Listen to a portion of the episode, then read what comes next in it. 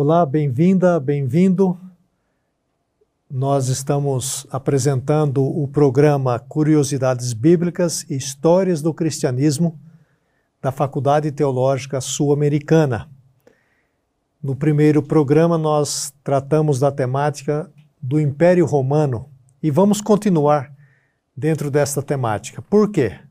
Porque é de suma importância que a gente entenda o contexto que Jesus viveu, que Jesus nasceu, que Jesus ministrou, contexto da igreja primitiva, o contexto da história de Paulo. Aliás, nós vamos devotar um programa só para falarmos de Paulo. Você espere aí que logo nós vamos anunciar este programa. E está comigo o professor Vander de Lara Proença, ele é professor de História aqui na Faculdade Teológica Sul-Americana, é um dos fundadores da faculdade, é doutor em História e pós-doutorado em História. Então ele tem assim uma capacidade extraordinária de explicar, de elucidar para nós. Vander, mais uma vez estamos juntos. Agora vamos continuar falando sobre o Império Romano, tão importante para entendermos o Novo Testamento. Legal, assim, um prazer estar aqui novamente, né, e estar aqui com você que nos acompanha. E vai ser muito legal, vamos dar continuidade àquele primeiro programa sobre o mundo romano, o contexto. Hoje vamos entrar em questões muito legais, muito interessantes também. Eu queria aproveitar para pedir que você nos ajude compartilhando é, este link com seus amigos, com os líderes, com os pastores da sua igreja.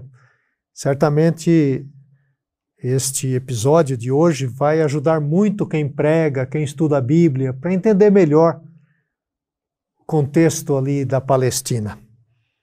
Vander, nós falamos muito sobre o Império Romano, a sua história. Aliás, quem não viu o primeiro é, episódio, por favor, volte. Está aí é, na nossa página, no nosso portal. Quando é que Roma entrou na Palestina e, e colocou ali então é, o seu domínio, o seu poder. Quando é que isso se dá?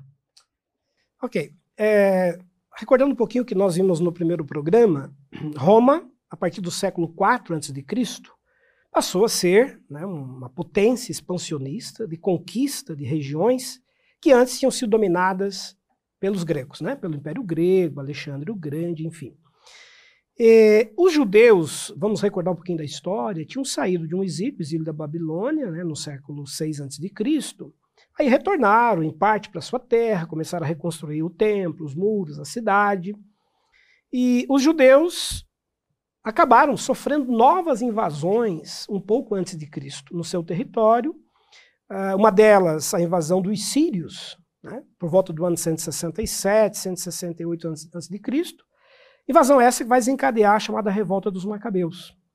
Os Macabeus formam uma família é, judaica que acaba mobilizando o povo, eles se juntam, se unem e conseguem finalmente derrotar os sírios e reconquistar a sua autonomia política. Então, terminada a guerra, os judeus começaram a pensar numa nova monarquia, numa reconstrução da sua monarquia, da sua independência política. Quando eles estavam mais ou menos se articulando para isso, ocorre uma nova invasão.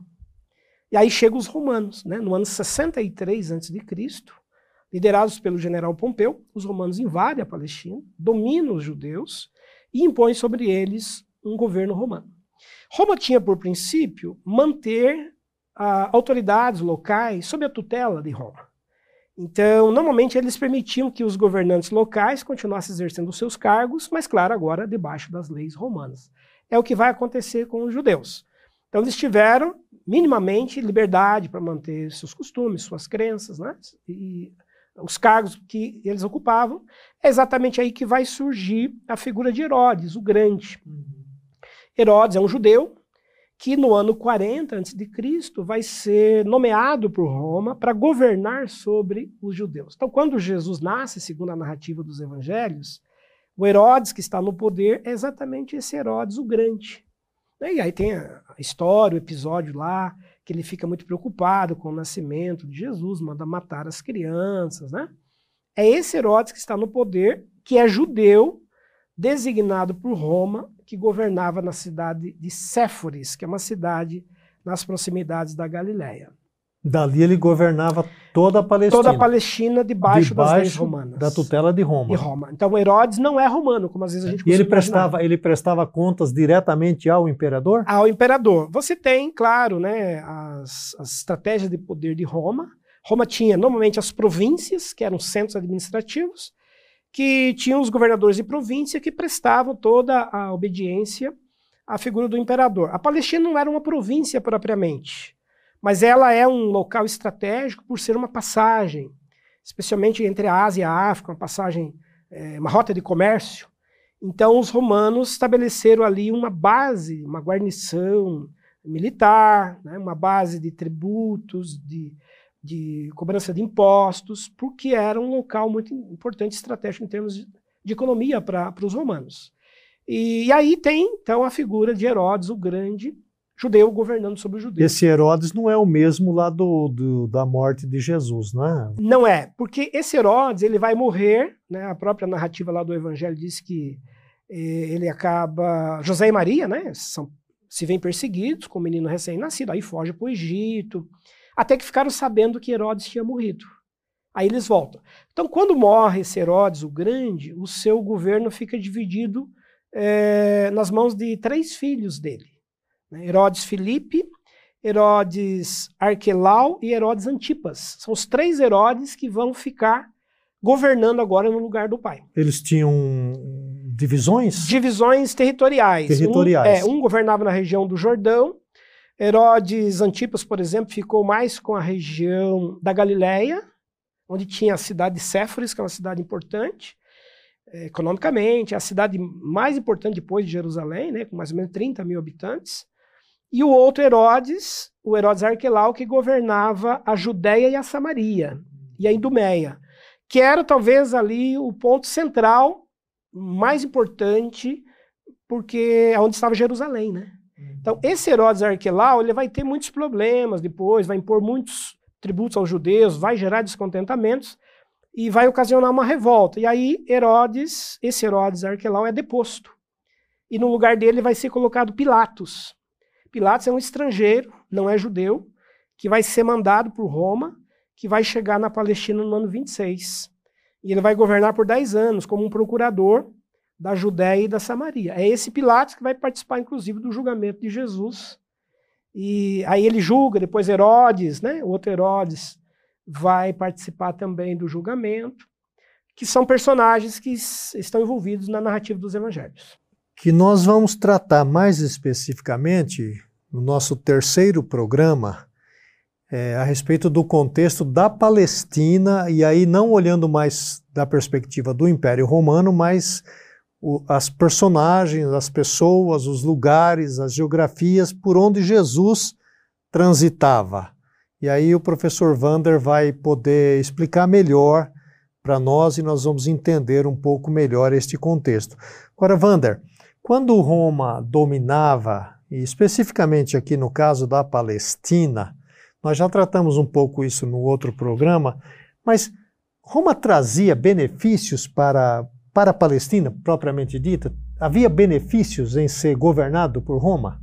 Uh, Roma tinha como estratégia, a gente comentou né, um pouco sobre isso no primeiro programa, como você bem lembrou, de manter os povos dominados com certa autonomia, com certa liberdade, preservando seus costumes, suas tradições. Então, claro que esse é um mecanismo de poder, é uma estratégia de poder. Porque com isso você minimamente mantém esse povo dominado um pouco mais sob controle, né? você evita sublevações, levantes. Então, ao dominar sobre os judeus, os romanos tentaram minimamente manter os judeus felizes. É, é subordinados, sub, né, subservientes a esse poder romano oferecendo alguns benefícios, por exemplo, recursos para a reconstrução do templo de Jerusalém, porque o templo que vai ser reconstruído por Herodes, dizer, vamos recordar a história, né? Quando os judeus foram para o exílio da Babilônia, o templo foi destruído. Então nós temos a volta dos judeus do exílio, né, com Neemias, Esdras, que voltam, reconstrói a cidade, o templo, mas esse templo ainda permanecia bastante é, decadente, com muitos problemas. Herodes, no, no ano 40, vai fazer a reconstrução, tornar o Templo de Jerusalém imponente, belíssimo novamente. Então, há informações, há relatos de que Roma também, de certa maneira, participou, ajudou, né, incentivando parte daqueles tributos cobrados para que esse templo fosse reconstruído. Então, minimamente, Roma agradou os judeus nesse sentido. O segundo benefício era a proteção das fronteiras. Roma oferecia aos dominados a, a, a guarda romana, a proteção romana. Vocês estão dominados, mas vocês estão também protegidos. Né? É, então, nesse sentido, aparentemente, Roma tinha algo a oferecer. Construção de estradas. Construção de estradas, né? Você pertencer ao império significava você poder transitar livremente, fazer comércio com Roma.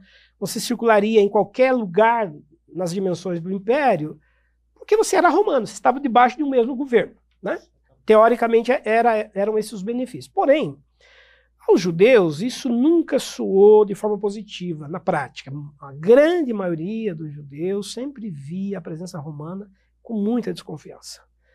É, e isso era motivo, nós vamos falar daqui a pouco sobre isso, para revoltas, líderes que surgiam, né, líderes chamados messiânicos, propondo libertação, mobilizando o povo para as guerras, enfim. É, mas aí tem um, um detalhe histórico que é muito importante. Por volta do ano 40, Herodes o Grande, esse rei nomeado por Roma, faz um acordo com os romanos, oferecendo aos romanos alguns benefícios, mas também assegurando em favor dos judeus alguns, alguns benefícios. Quais eram? Que os judeus não precisassem trabalhar no sábado, que os judeus não precisassem servir os exércitos de Roma e que os judeus não fossem é, obrigados a prestar culto ao imperador como um deus. É, em contrapartida, Herodes ofereceu a Roma o seguinte: nós vamos controlar todos os levantes, todas as movimentações de contestação a Roma. Ou seja, Herodes era um mediador que tentaria pacificar os judeus, impedindo que eles se revoltassem. Então, resumindo, havia um discurso ideológico feito por Herodes e por Roma e que os judeus estavam sendo beneficiados com a presença romana porque eles estavam sendo respeitados nos seus costumes e tradições. Agora, Wander, é, é, você já citou a guarda romana, enfim, os soldados estavam povoando e andando para baixo e para cima ali. Mas o Herodes, ou vamos pensar na figura dele, eles tinham, o Herodes também tinha guardas, exército para controlar o povo? Ou era só controlado pelos romanos? Você tem a, a, guarda do templo, que é uma guarda religiosa, que uhum. tem, né, formada de judeus, que protege, porque o templo de Jerusalém, ele era também uma espécie de banco. Todo o tesouro de Israel estava depositado no templo. Ah, interessante. Então, não é só um espaço sagrado, né? O templo, ele tinha uma função... Econômica. Econômica. Era o grande banco, vamos dizer, entre aspas, o banco central daquele, uhum. daquele momento. Daquele... E aí havia guardas, então. Guardas que protegiam. E esses eram judeus, né? Eram judeus, né, que serviam a funções religiosas, enfim, atendiam à proteção do templo. Agora, os romanos, evidentemente, que tinham as suas guarnições, tinham as suas bases militares espalhadas por toda a Palestina. Por quê? Porque, como eu disse há pouco, a Palestina era uma, uma rota comercial muito estratégica. Então, guardar aquele trajeto, guardar aquela, aquela região era fundamental para Roma manter ligações entre uma terra de passagem, né? De passagem. E, então era importante manter uma paz né, ali e as estruturas das estradas com segurança né, para que o comércio. Sim. Porque era importante para Roma o comércio. Fundamental, né? fundamental. Porque gerava o imposto, né? Exatamente. Que nós já tratamos na, no nosso evento anterior. Sim. Agora, eh, você já falou aí, ainda aqui rapidamente, eu gostaria de me aprofundar nessa temática. Naturalmente que nenhum povo é, gosta de ser dominado. Uma boa parte vai ser pacífica, não vai fazer nada, mas nós sabemos pela história, e você é o historiador nosso aqui, que sempre vai ter gente ou bolsões de, de resistência. E na época lá da Palestina, nós temos pelo menos dois grupos que eu gostaria de mencionar para você, que eram os elotes e os sicários. Eu queria que você falasse um pouquinho de cada um e o que é que eles faziam. Ok. Quando Roma dominou a Palestina no ano 63 a.C., ah, criou-se, claro, uma inquietação entre os judeus que estavam, como eu disse há pouco, tentando reconstruir politicamente sua autonomia depois de uma história de exílios, de diáspora. Era um período de reconstrução. Então Roma chega e frustra completamente essas expectativas. Agora, evidente que grupos que não aceitaram essa presença romana vão se articular e vão começar a tramar estratégias de reconquista desse território, da mesma maneira que eles tinham conseguido vencer os sírios na revolta dos Macabeus. É nesse período que surgirão esses dois grupos que você mencionou, zelotes e sicários, que são partidos políticos, mas também religiosos, que tinham como suas principais bandeiras e causas promover a libertação da Palestina da presença estrangeira, da presença romana. Rapidamente, o que, que significa a palavra zelote? Significa zeloso, militante. Aquele que milita com zelo na defesa né, da história, da identidade do, do povo hebreu. São é, grupos armados que treinam meninos, que treinam exércitos, chamados exércitos sagrados, que estão se preparando para a ideia de uma batalha apocalíptica, uma batalha final, é, do bem contra o mal, porque são grupos que estão imersos em crenças apocalípticas. Apesar de serem grupos bastante politizados, militarizados nesse sentido, o elemento religioso é muito forte nessa esfera né, apocalíptica judaica. Era o que, na verdade, dava o combustível. Motivava, exatamente. Motivava, né? Essa ideia de que Israel está destinado para ser uma nação de governo e não para ser governado. Que os judeus serão o povo messiânico da história, que os judeus vão governar no fim dos tempos. Então, há uma efervescência apocalíptica desde o século II, século III a.C., é, mobilizando muitos grupos na Palestina. Então, os zelotes são parte desse, desse movimento apocalíptico. Um outro grupo, também com essa mesma militância, era chamado de sicário. A palavra sicário vem da palavra sica, palavra hebraica que significa espada. Então, o sicário é aquele que luta com espada, aquele que pega em armas, que vai para a rua e que vai batalhar na defesa é, de Israel. Então, digamos que os sicários eram a ala, a, digamos, a ala mais radical, mais extremista dos zelotes. E esses movimentos, eles promoviam, promoveram inúmeros levantes, né, diversas sublevações, mobilizações de guerrilhas contra os romanos. Por exemplo, é, logo depois da, de que Jesus nasceu, né, bem ali no período é, em que Herodes morre, Herodes o Grande morre, a cidade de Séforis, onde, era, onde estava o governo de Herodes, que era uma cidade que ficava cerca de é, oito é, quilômetros, basicamente, da cidade de Nazaré, onde Jesus vivia, essa cidade foi invadida e tomada por zelotes, que viram na morte de Herodes a oportunidade deles tomarem o poder. Então invadiram a cidade, tomaram a cidade e decretaram um reino messiânico. Então Jesus já nasceu praticamente nesse cenário tenso de conflitos, de espera apocalíptica. Mas aí Roma mobilizou os exércitos, né, e vieram os exércitos romanos, e mataram, dizimaram esses judeus elotes que tinham tomado a cidade de Séforis. Então, há relatos de violência contra as mulheres, né, mulheres que foram violentadas, crianças que foram mortas. Então, foi uma tragédia para os judeus. E só um parênteses aí, histórico, é por isso que os pesquisadores dizem que José, que é o pai de Jesus, ele trabalhava na carpintaria, era carpinteiro, era construtor, teve muito trabalho é, para a reconstrução da cidade de Séforis, porque todos os pedreiros, todos os construtores de toda aquela região né, da Galileia e tantos outros lugares tiveram serviço, tiveram mão de obra convocada por Roma para a reconstrução da cidade de Séforis, onde Herodes é, Antipas passou a governar. Então, por isso que dizem que Jesus cresceu na carpintaria, aprendendo com o pai e vendo o pai trabalhar porque ficava, repito, cerca de uma hora de caminhada a pé até o local onde eh, Jesus morava, né, com José. Bom, é, então estou colocando isso para dizer que os zelotes e os sicários eles promoveram inúmeros movimentos de, né, de revolta, chegaram a ter algumas conquistas é, temporárias, sendo essa uma, uma, um caso bem, bem interessante. Um outro exemplo citado pelos pesquisadores ocorre quando Jesus tinha 12 anos de idade. Quando os zelotes e sicários mobilizaram exércitos e ameaçaram tomar o poder, ameaçaram invadir Jerusalém. E aí houve uma reação das tropas romanas e cerca de 2 mil judeus foram crucificados. Quando Jesus tinha 12 anos de idade aproximadamente, ele deve ter visto, deve ter acompanhado Certamente. a execução de dois mil eh, judeus crucificados. Então, a cruz, a gente citou isso inclusive no programa passado, foi um dos instrumentos que, os judeus, que os romanos usaram para justamente controlar, intimidar e amedrontar quem quisesse fazer qualquer tipo de revolução. E aí, uh, Carlos, só um parênteses, a gente até vai tratar disso no próximo programa, né?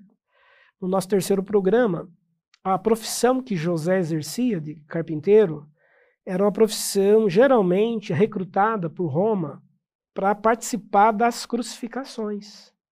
Para preparar as cruzes. As cruzes. Uhum. Eram os carpinteiros, os pedreiros que participavam, eram chamados. Dizer, é uma ironia, né?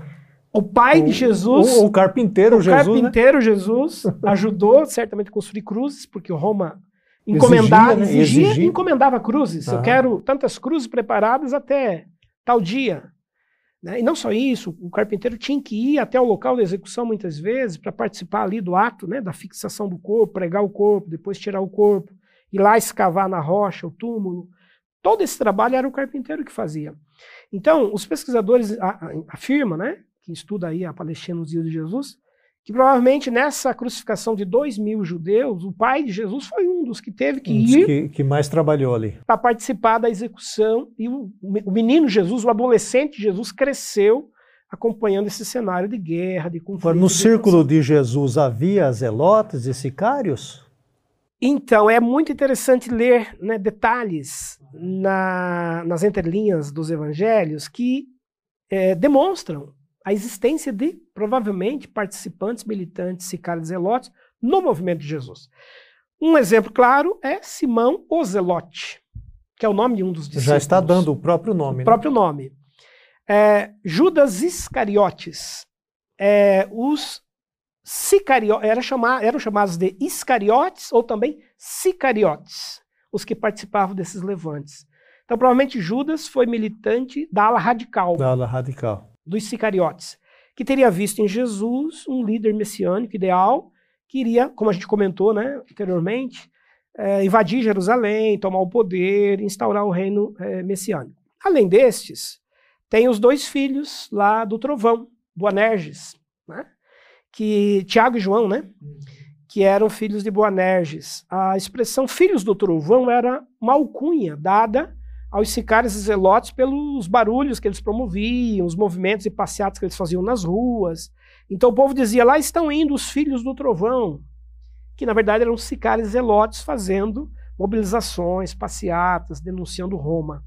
Então provavelmente esses dois apóstolos de Jesus viram nele, também depois de terem sido militantes, talvez o pai deles tenha sido é, sicário, viram nele o líder salvacionista é, político queria finalmente depor o poder de Roma e governar em Jerusalém. Então, sim, grosso modo, nós temos pelo menos esses quatro, e talvez Pedro, que estava armado, inclusive com a espada, na hora que foram prender Jesus, e até cortou lá a orelha do Malco, né?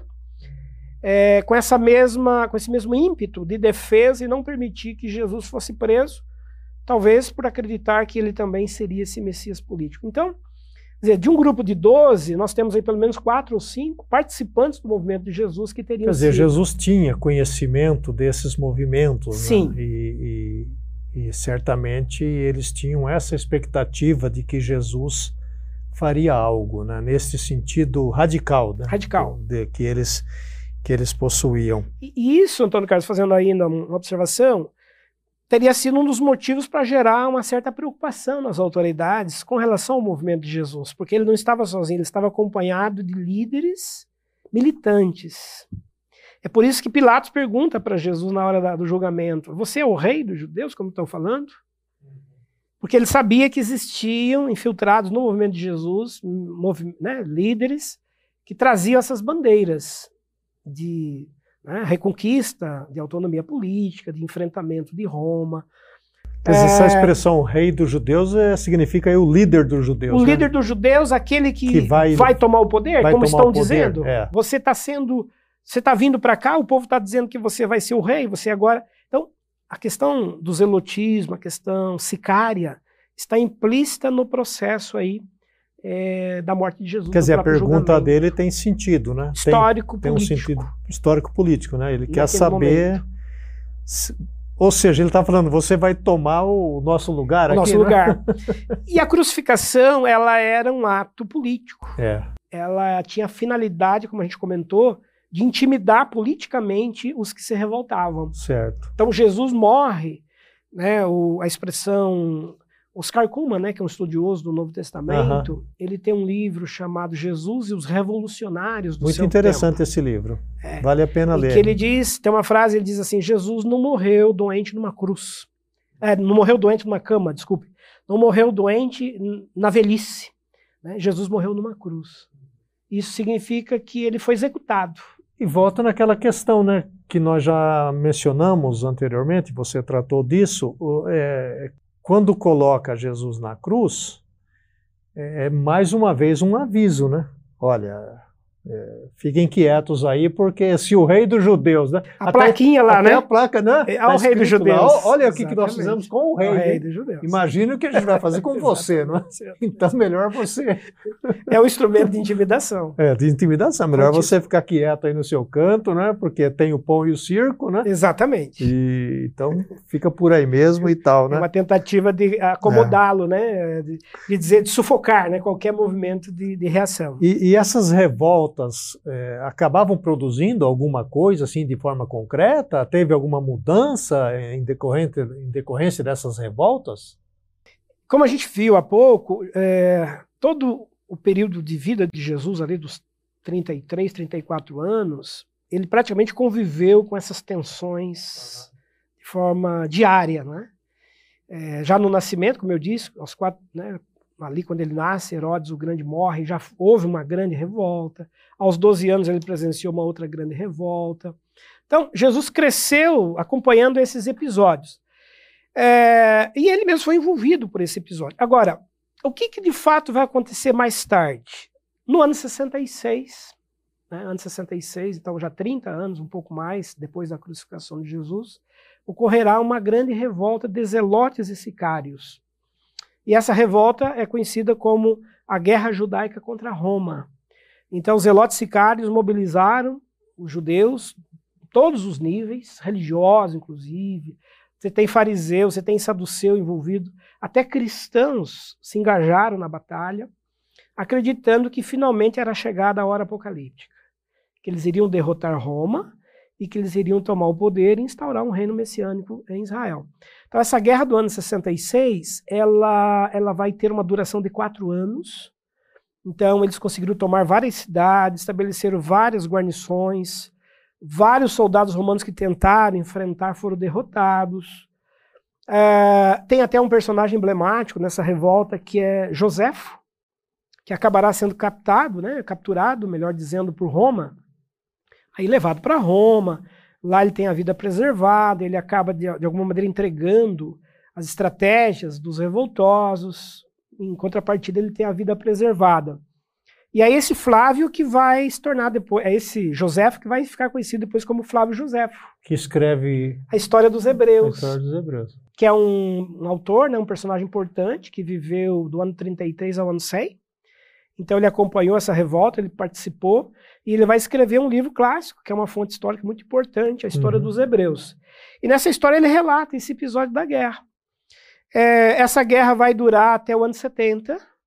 Então, inicialmente, Vespasiano é que vai para o fronte de combate. Vespasiano é um general romano, a mando de Nero. Nero manda, Nero está no poder ainda, né? Porque Nero morre no ano 68. Então, eh, Nero morre exatamente durante a guerra.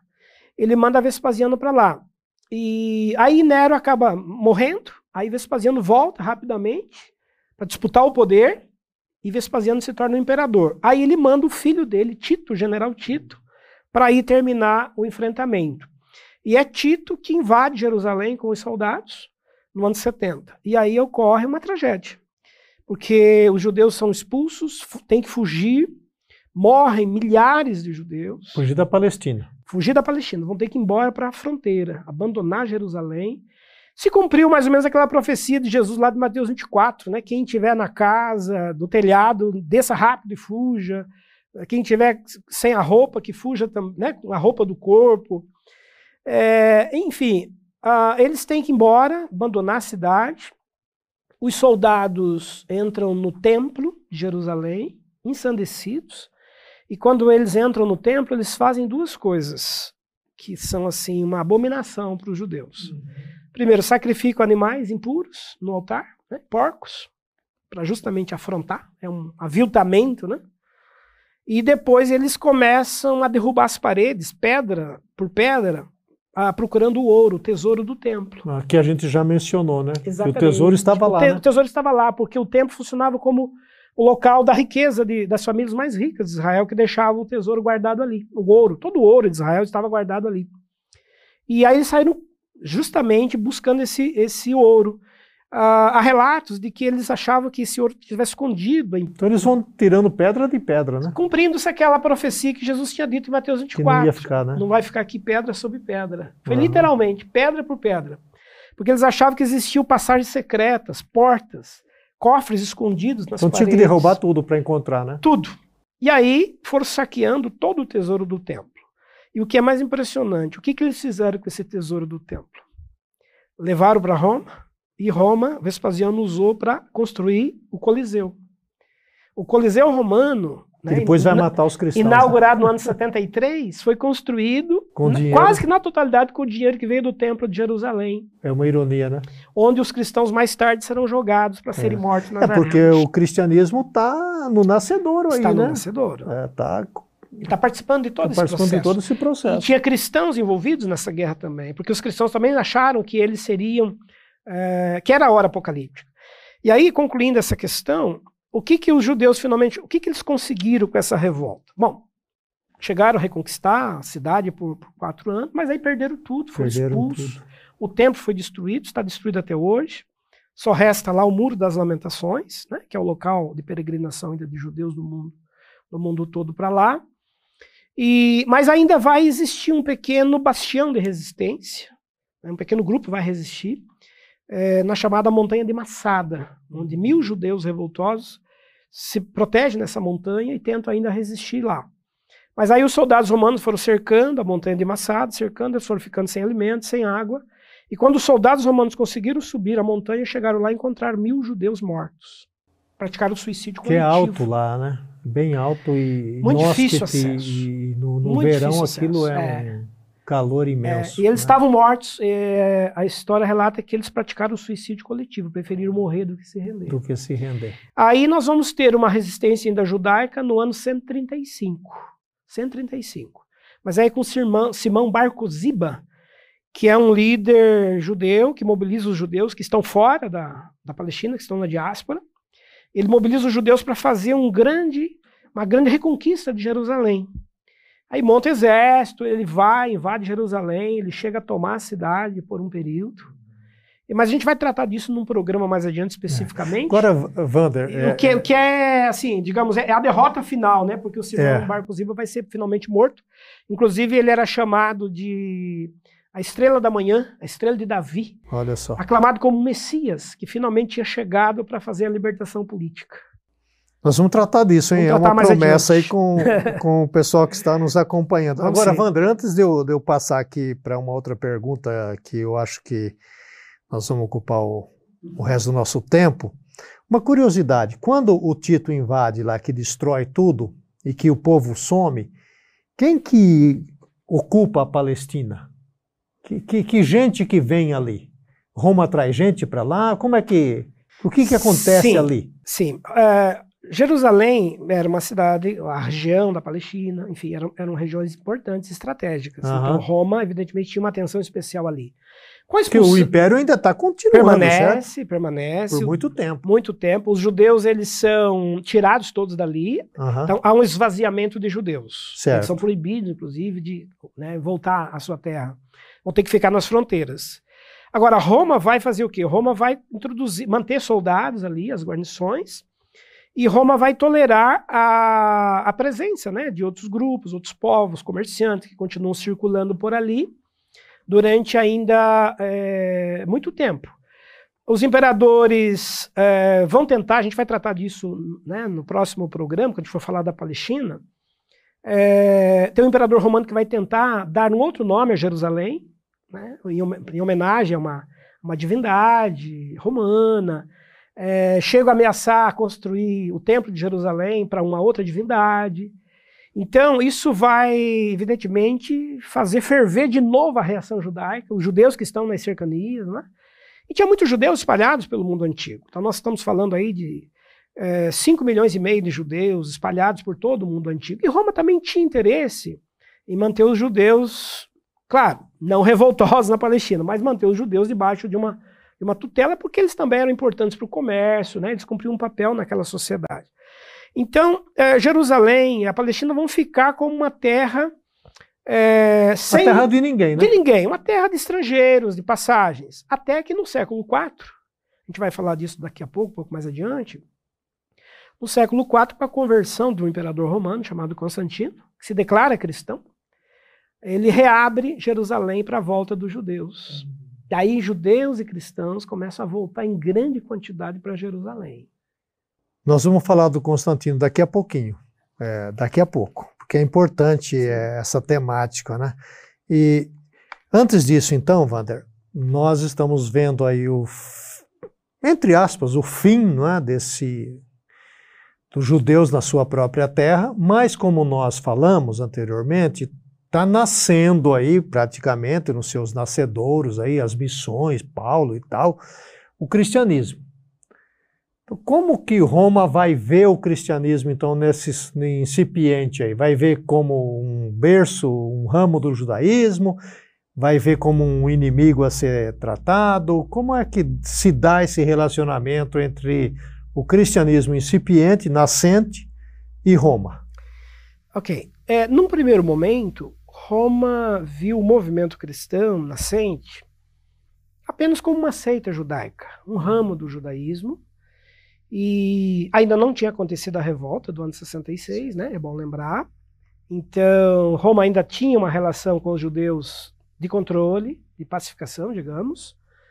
E o movimento cristão pegou carona nessa, nessa relação com o próprio judaísmo. Por quê? Como a gente comentou, os judeus tinham assinado um acordo com Roma né, de tolerância, para que não precisasse prestar culto, não precisasse cumprir as leis romanas, servir o exército.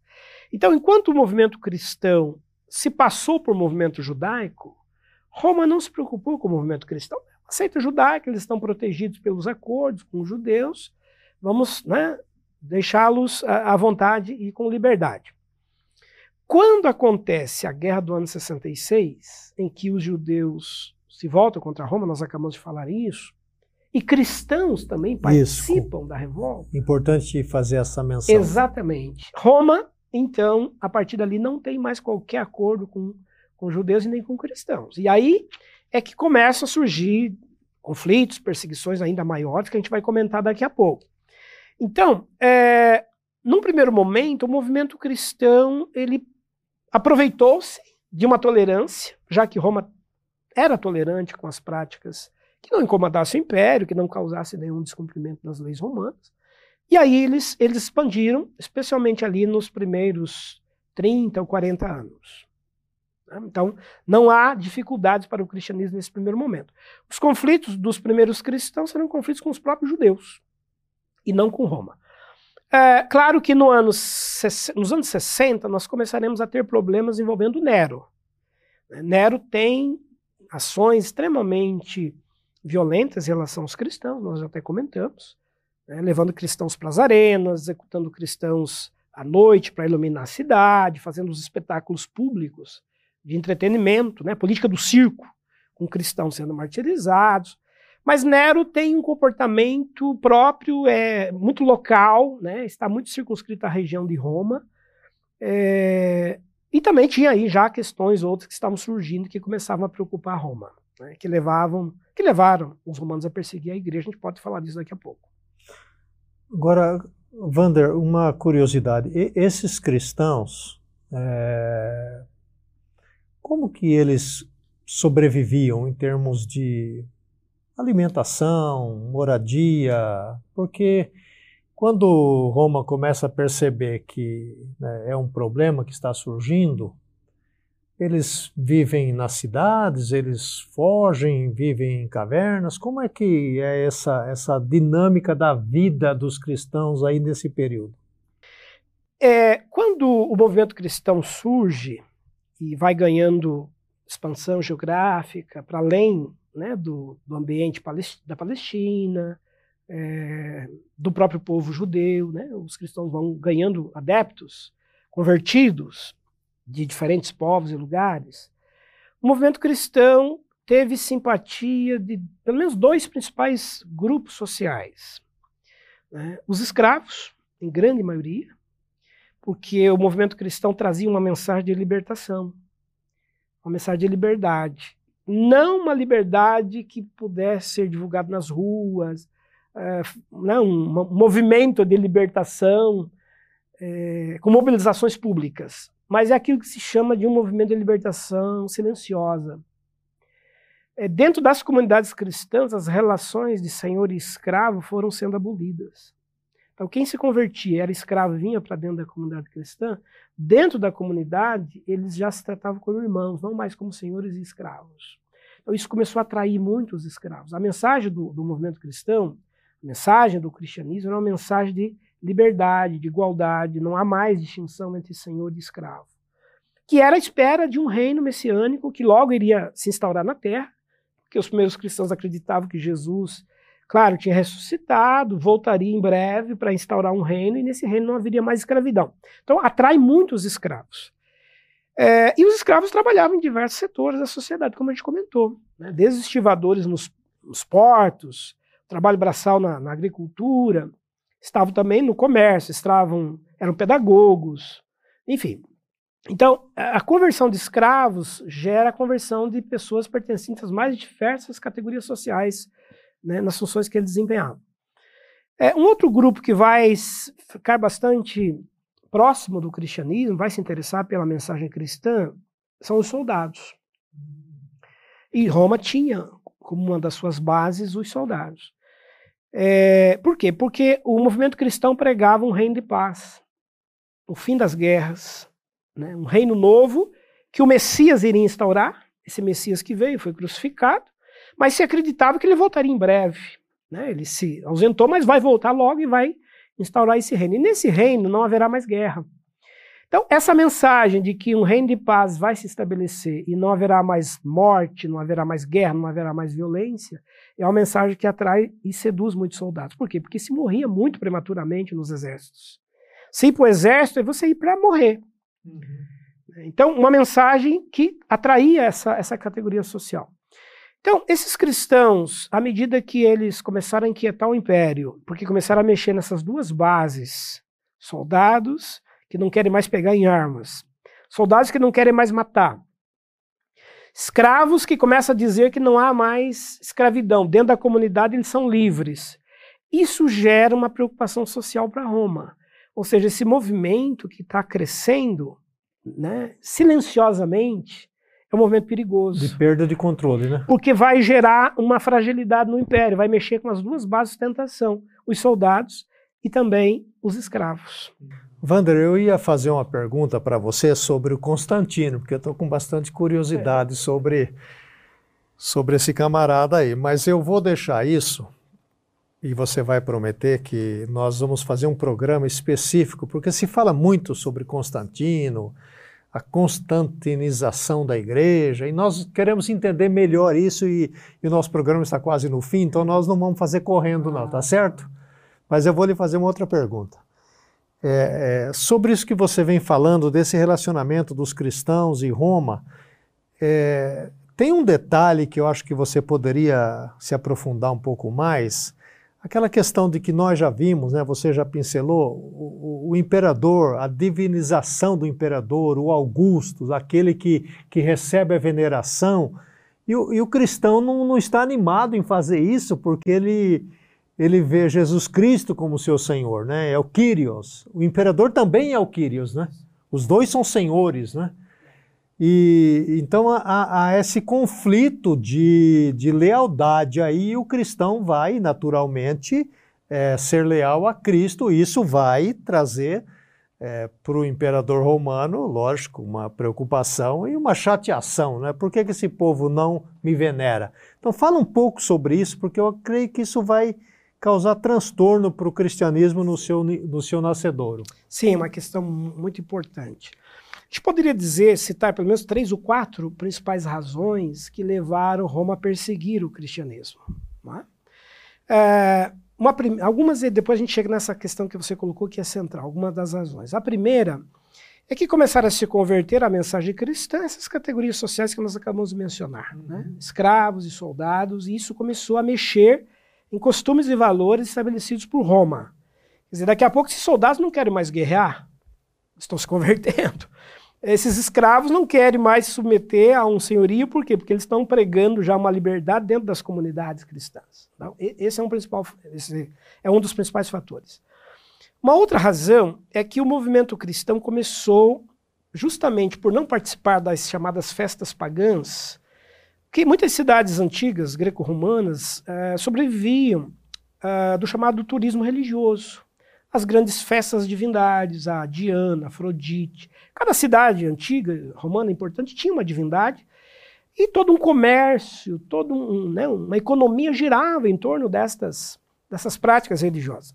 Os cristãos que moravam nessas cidades e passaram a atuar ali, eles não só não frequentavam esses cultos, esses ritos, como os que iam se convertendo à mensagem cristã começavam a deixar de fazer essas coisas. Isso começou a gerar inquietação nos comerciantes.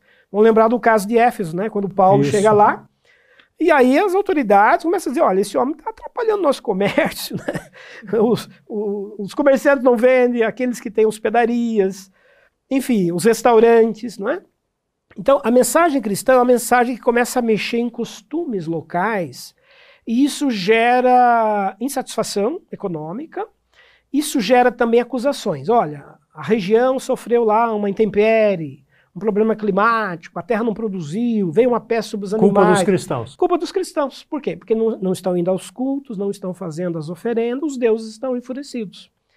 Então, os cristãos começam a carregar algumas culpas por problemas sociais e econômicos que começam a surgir, porque eles não estariam cumprindo as obrigações civis, religiosas, que faziam parte daquelas cidades. É, um outro fator, e aí entra, né, nós chegamos bem à sua questão, é que os cristãos professam uma fé monoteísta, que é uma herança judaica. Né? Os judeus, os hebreus, são o único povo do, né, da história do mundo antigo que tem crença em um só Deus, que não venera outros deuses, que não veneram o próprio imperador. Enquanto os cristãos estiveram ligados ao judaísmo, eles participaram daquele acordo de Herodes. Certo, aquele acordo que você já mencionou Que eu mencionei, quer dizer, não precisa fre frequentar o templo. Lá uma, era uma coisa só, né? Uma coisa só, eles estão protegidos por, né, pelo acordo, porque são judeus. À medida que o cristianismo começa a crescer, se espalha, e aí não são mais judeus, são gentios convertidos. Uhum. À medida que eles não mais praticam a circuncisão, porque Paulo, inclusive, vai dizer que não é mais necessário. Não é mais necessário, né? Aí Roma começa a achar, bom, mas peraí, se eles não são judeus, se tem outros povos se convertendo, e eles não estão indo frequentar os cultos e fazer as oferendas, então isto vai desencadear uma reação romana. Uhum. Os cristãos serão considerados desobedientes porque ir ao templo, fazer uma oferenda ao imperador, venerar o imperador como um deus, cultuar os deuses do império, é um ato de obrigação civil. Não fazer isso é uma desobediência civil. Então os cristãos passam a ser acusados. Saiu da esfera religiosa. Saiu né? da esfera Quer religiosa. Quer dizer, para o cristão não, mas para o Roma sim. Para né? Roma sim. Estão uhum. desobedecendo às leis romanas, aos costumes romanos. E, e para completar essa visão, essa ideia, talvez aí um, um quarto fator, uh, o anúncio de um outro rei, ah, de um outro Quírios, de um outro uhum. senhor. Porque à medida que eles dizem que virá um outro rei, virá um outro senhor que vai instaurar um reino na terra, e os primeiros cristãos acreditavam que Jesus voltaria em breve, ali duas ou três décadas para frente, é, né, quiçá ali no primeiro século ele voltaria ainda, para instaurar um reino político na terra, isso era uma afronta para Roma.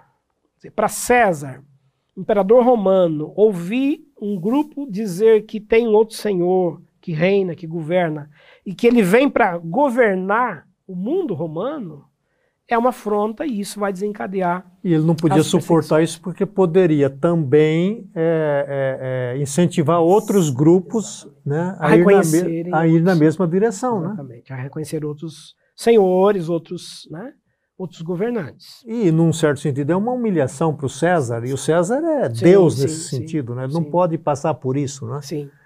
E aí, então, a perseguição é cruel. Começam né? as perseguições, em razão desses motivos. É, é e cruel. aí já a partir de Nero, depois Domiciano no final do primeiro século e vários outros imperadores. É, e, e lembrar, né, Wander, que os cristãos não tinham é, uma economia, eles não tinham, eles estavam iniciando, né? E não tinham propriedades, era, era bem incipiente, né?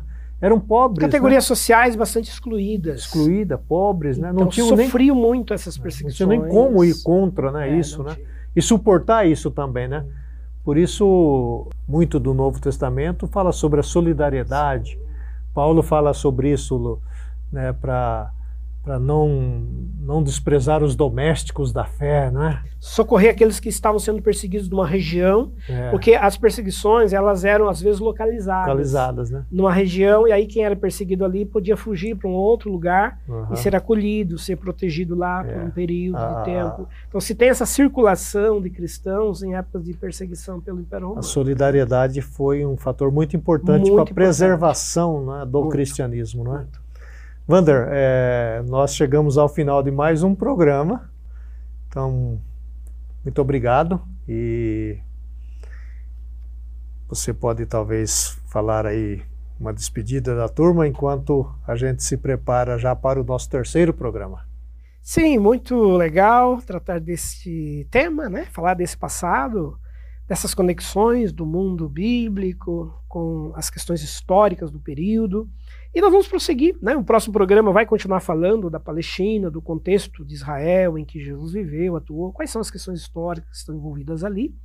E depois nós vamos mais adiante avançar por essa parte histórica do, do cristianismo antigo. Tem muita coisa que a gente ainda vai ver. Vamos falar de Constantino, das mudanças que aconteceram, quando é que terminaram as perseguições e por quê, enfim.